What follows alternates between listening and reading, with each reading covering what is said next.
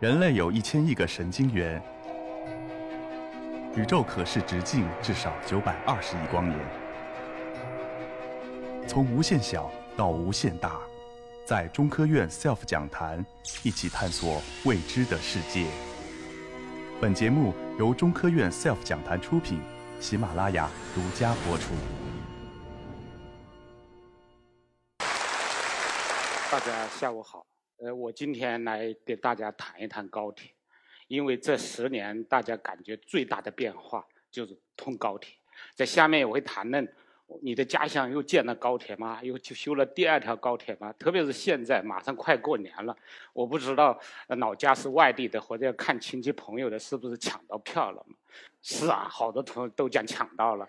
问我的话，我说我抢到了，我说我也没抢到，为什么呢？因为北京直达的没有了，但是现在网络发达了，可以从网上来订票。我从网上订票，我从北京不能去，我结果我买了从天津先到天津去，然后再回家的，回家的票。因为我是八十年代上的大学，然后一直上到九十年代中期，当时是怎么过来的？可能我这个同龄的人都知道，买卧铺票是要介绍信的，要团级以上的介绍信。对我们来说，只能坐绿皮车的。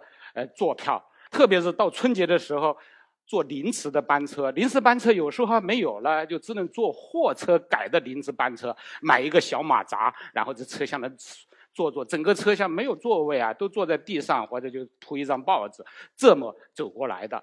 到九十年代后期的时候，出国留学了。那个时候我到日本，在日本待了三年，然后在德国待了三年，然后坐他们的高铁，日本新干线。最高速度二百七十公里每小时，一般的都是两百二十公里每小时。哎呀，这么漂亮，这么舒服，这么快，那个现在按照流行语讲的，叫做炫目嫉妒恨。结果现在我们看呢，让他们炫炫目嫉妒恨吧。你看，我们高铁有二点五万公里。通向至少五十万以上大城市，基本全部通车了。这个日日夜夜，我们有三千多辆高铁在路上在来回跑。那大家一定要知道，这十年变化这么快，这些从哪来的？中国怎么发展这么快？我们到底处于什么样的水平？这是大家最感兴趣的。所以下面这个故事把这些东西串起来，来娓娓道来说一下这些故事。首先讲一下高铁的历史吧。高铁六四年在日本开奥运会，他们在之前就在开奥运会前夕开通高铁，和我们零八年完全一样。所以世界上有高铁是从六四年开始的，他们叫子弹头，两百公里，那了不得了，全世界都住大拇指，好，这个快。然后他六四年开通，接着全世界就开始进行研究，研究法国八八一年有了高铁，当然用法语来，他们叫做 TGV。德国九一年有了高铁，叫 ICE，这是这三个。那对我们国家来说呢？我们国家研究高铁还是很早的，可能你们不太清楚。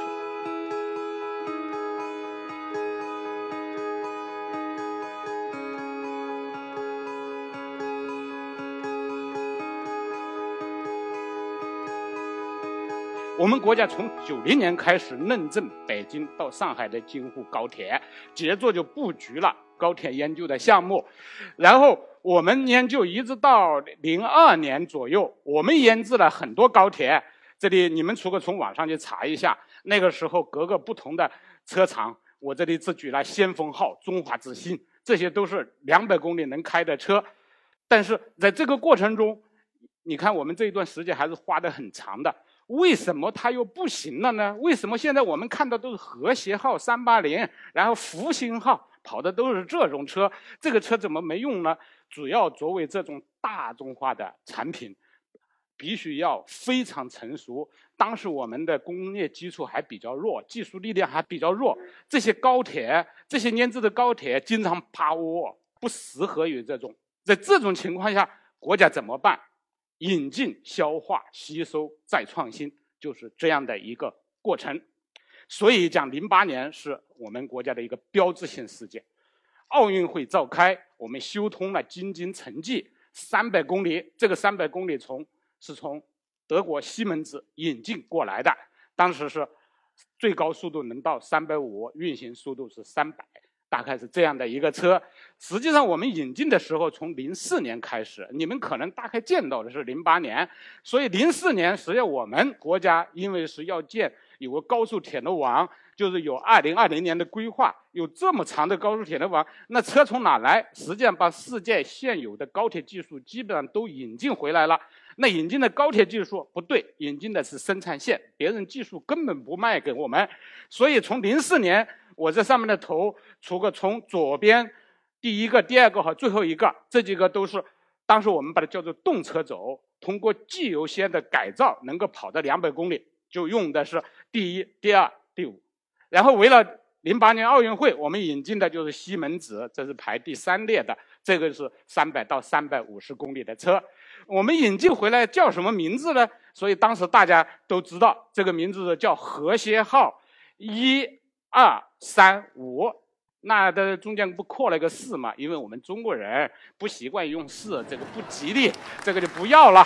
所以这里面车实际上主要是 CH 三这个车是。比较高的，但这里面又有一个故事。零四年本来我们也想从德国引进这个车，他说你们没人你们高速的铁路那么弱，他这个不卖给我们，他不卖给我们，他我最先进，实际引进别人的车，别人都是把比较低端的产品卖给我们，他不卖给我们，所以零八年开奥运会的时候，他反过来经过反复洽谈，想占领中国的市场，这样才零零六年才卖给我们的。那我们要研究自己的车啊，在这个技术上。我们因为是从九零年就开始，开始去开始知道怎么慢慢的研究这个车，然后又引进了车，然后又通过了，通过了当时是京沪，然后是武广线，然后我们就在他们的基础上来研制车，所以都引进了我在各个平台上研制更高速度、更好的车，所以从零九年到一一年这三年。有两部联合行动计划，叫什么叫两部？就当时的铁道部和科技部的钓鱼台国国宾馆签了一个，这个记得很清楚。二零零八年二月二十六号，当时陈志立代表国家在两个签的，当时我也参加了，就有这样的大的要我们研究，就针对京沪高速铁路，我们要研究自己的车。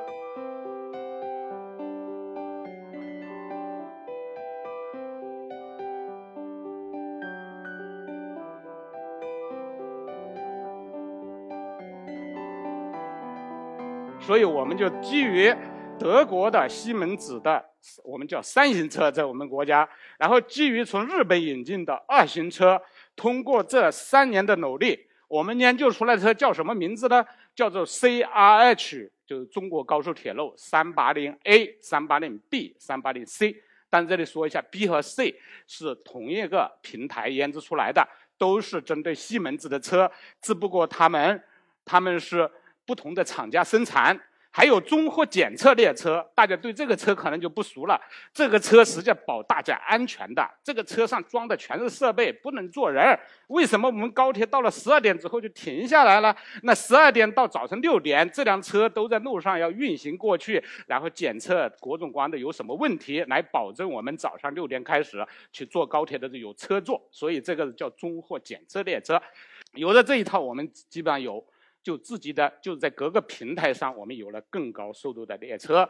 当然，我们国家这么大，那当时哈大线要开通了，又要建兰州到新疆的，然后海南岛的环线都开通了。那这些需要各种不同类型的，我们叫做环境适应性。所以，针对哈大的这个车怎么改造成高寒列车，主要使得这个列车所有的部件和材料能够耐零下四十度这样的低温，然后。跑西北的，从兰州到新疆的这个车，那个一年大概有二百八十天，平均风速六级。你看平时我们北京讲四级、五级风，你走你就感觉不行了。它车的速度还那么快，所以必须要研究防风沙的车。同时，针对我们的既有线，既有线要研制长头的二铺的这个动车轴，这些是根据我们国家的需要需要来研制的。但同时还要发展我们的技术。所以从技术方面，车我们想把这个车变得更智能，把现在的 AI 全加进去。因为这些车国外给我们都是时间很长了，当时 AI 还没发展到这个程度，要把这些怎么把它变成智能化？同时，因为在二零零七年的时候，法国的车跑了世界上最高的速度五百七十四公里每小时，作为实验，请了全世界所有的记者都去了，大家讲啊，法国技术最好，能跑这么这么快，所以当时我们也做了这个车，这个车至少能跑五百公里每小时，准备在北京到天津的徐州到枣庄段一百二十公里来试验了。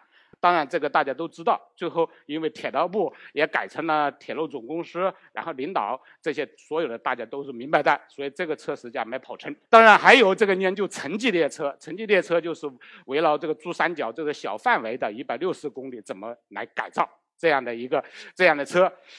但这些车研究从技术上已经具备了之后，结果因为所有的列车都是在世界各个国家平台上研制出来的，研制出来的呢。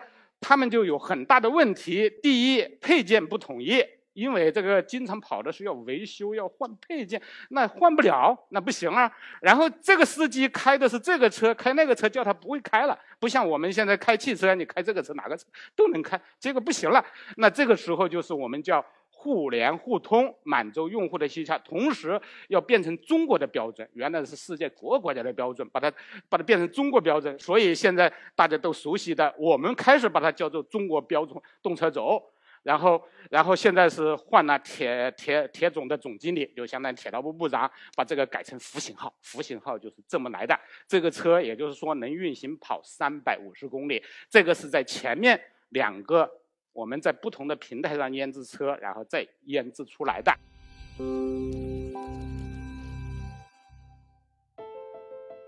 SELF 讲坛恢复更新啦！每周三、周五的下午五点，与您畅聊科学之美。